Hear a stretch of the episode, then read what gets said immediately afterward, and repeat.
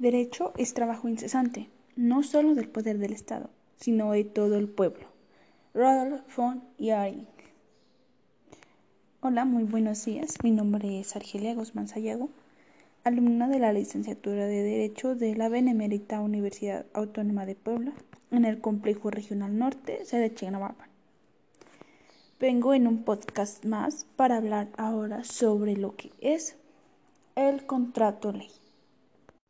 Pues vamos a comenzar eh, hablando sobre pues lo que es y un contrato ley es un convenio.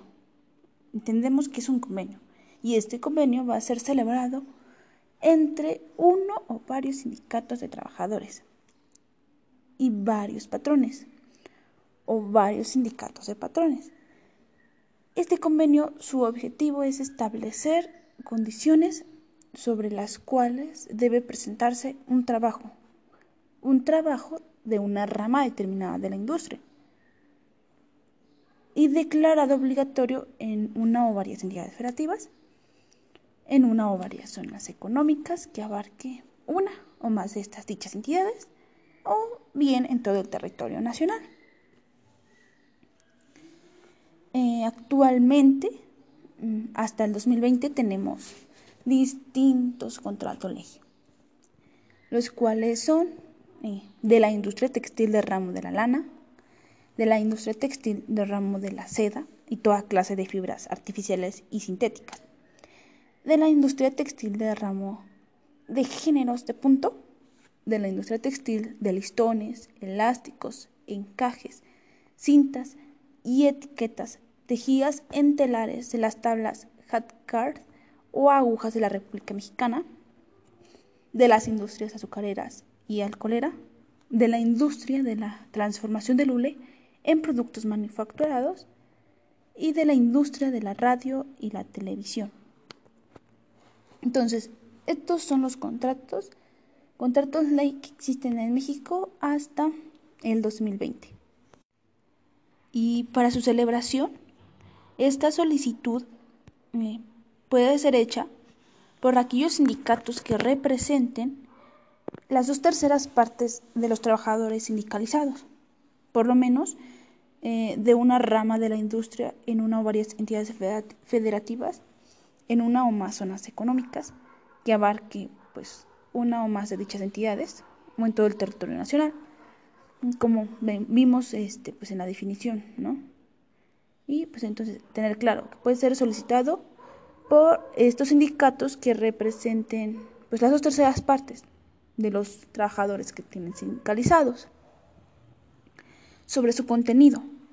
El contenido de este contrato ley debe de tener nombre y domicilio de los sindicatos y patrones que concurrieron en la convención.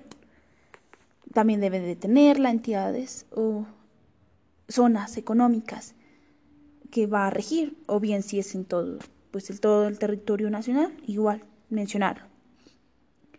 Eh, su vigencia. Debe incluir su vigencia y esta vigencia no debe de exceder de dos años. Las condiciones de trabajo señaladas en el artículo 391 de la Ley Federal del Trabajo, que, que habla sobre las fracciones cuarta, quinta, sexta y novena. Debe de incluirlas y pues son temas sobre las jornadas, días de descansos y vacaciones, salarios o bases de integración de las comisiones mixtas. Estos son temas muy importantes que por supuesto debe de tener nuestro contrato ley. También debe incluir las reglas conforme a las cuales se formularán los planes y programas para la implementación de la capacitación y el adestramiento de la rama de la industria de que se trate. Y pues eh, pueden incluir las demás normas que según las partes convengan y quieran implementar.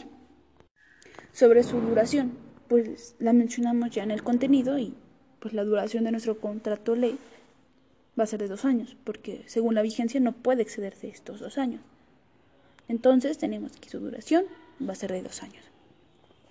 Para hablar sobre la titularidad y la administración de nuestro contrato, eh, eh, pues según la titularidad va a ser obtenida de acuerdo a la convención que se va a realizar entre los sindicatos que van a celebrar este, este contrato ley.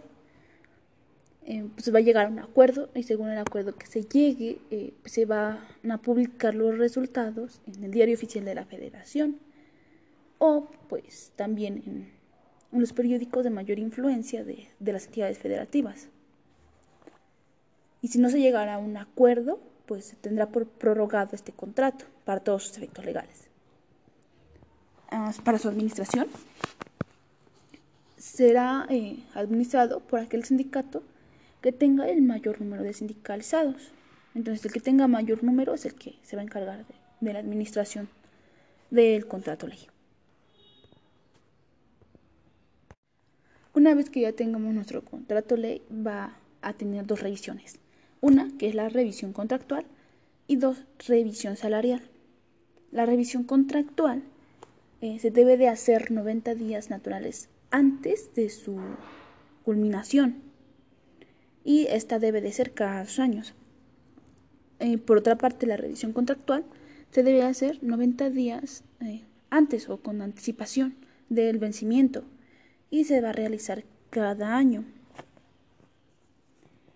Y por último tenemos que mencionar pues eh, las formas en que puede terminar nuestro contrato de ley. Y específicamente solo tenemos una, y esta es en base a un convenio de las partes. Es decir, que las dos partes que celebraron el contrato decidan terminarlo, concluirlo.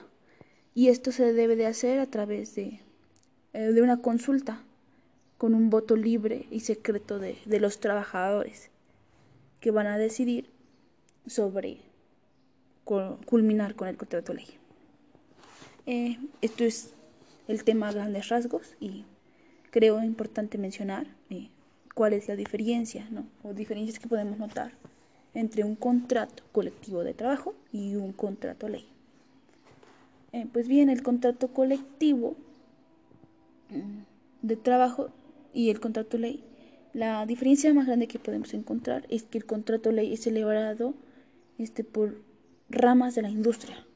¿Entendemos? Eh, estas ramas de la industria que van a abarcar entidades federativas. Cuando el contrato colectivo del trabajo, pues no, pues es solamente a través de, de uno o varios sindicatos con patrones y trabajadores. Y es como más, más local.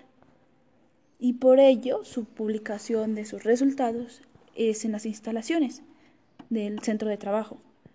Y vemos que el contrato ley no, porque este se debe publicar en el diario oficial de la Federación o bien en los periódicos de las entidades federativas con más influencia, pues porque va a abarcar más, o sea, solamente de una rama de la industria o varias, pero este, pues, con una entidad federativa o más, o las zonas económicas. Entonces va a abarcar más territorio, por lo cual es importante ah, hacer de conocimiento a todas las partes involucradas sobre, sobre el contrato ley y por eso es en el diario oficial de la federación. Entonces, estos son como dos grandes rasgos que tenemos que, que notar sobre qué el contrato colectivo de trabajo y el contrato ley. Y pues esto sería todo de mi parte. Gracias.